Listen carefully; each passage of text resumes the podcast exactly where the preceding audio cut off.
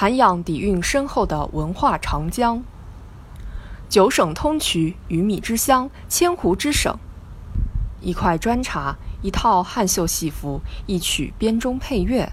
在外交部近日举行的第十四场省区市全球推介会上，湖北主题宣传片勾勒出荆楚之地的灵秀与厚重，宛如一幅动起来的长江万里图，令中外嘉宾瞩目。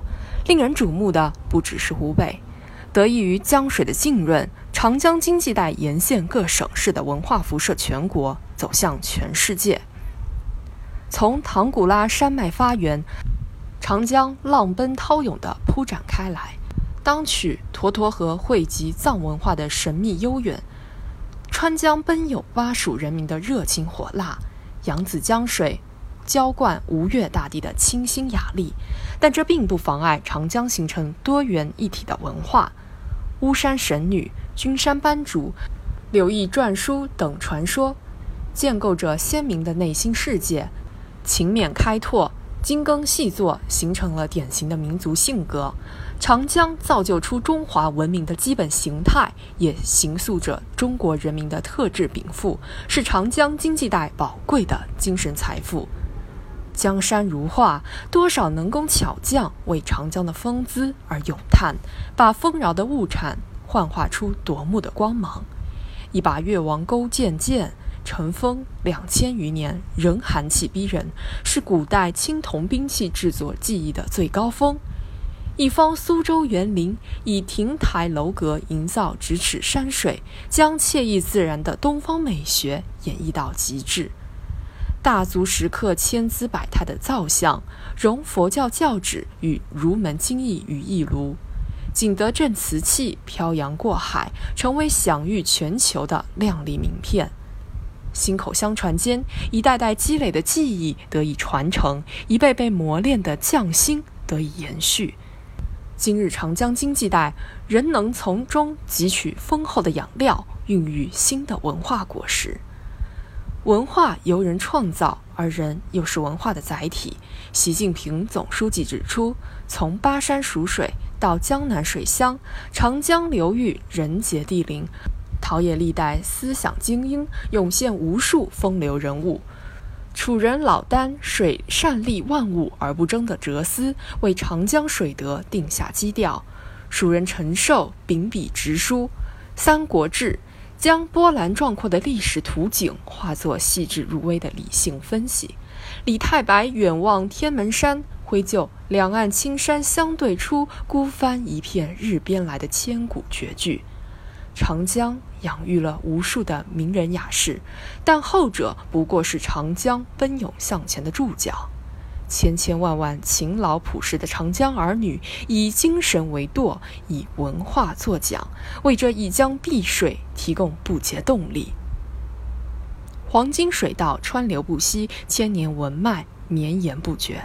长江经济带也是一条文化带。建设长江经济带，为传承文化传统、交流文化感情、互通文化资源提供了平台。反过来说，文化为长江永续发展加注了活力。无论是滇秦荆楚等地域文化，还是刺绣漆器等器物文化，无尽的非物质文化财富等待挖掘。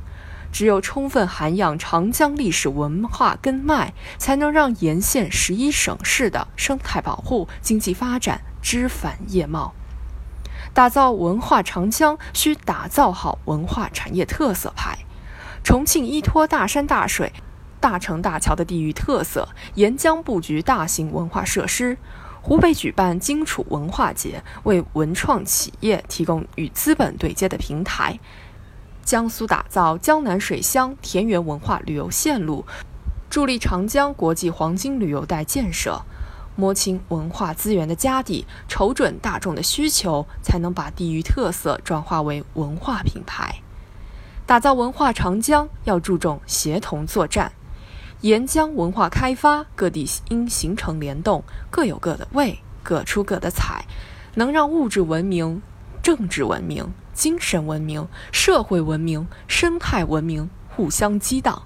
进一步说，绿色发展需以绿色文化驱动；对外开放新格局，需以开放文化催生；城市群建设，需以城市文化打底。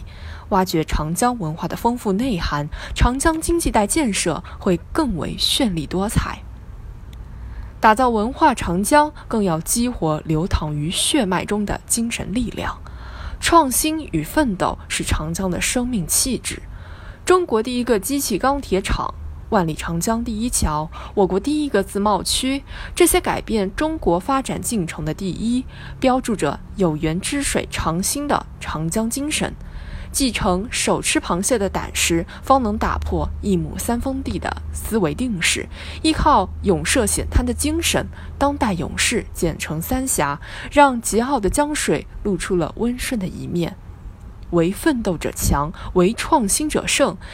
下定啃硬骨头的决心，长江区域经济发展不协调、生态环境形势依然严峻的问题，终将退入历史。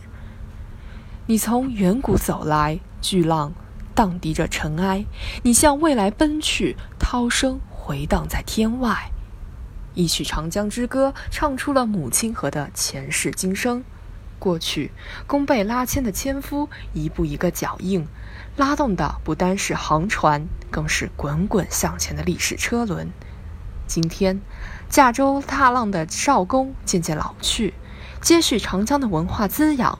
中国人拼搏奋斗、勇于创新的金江号子将永远嘹亮。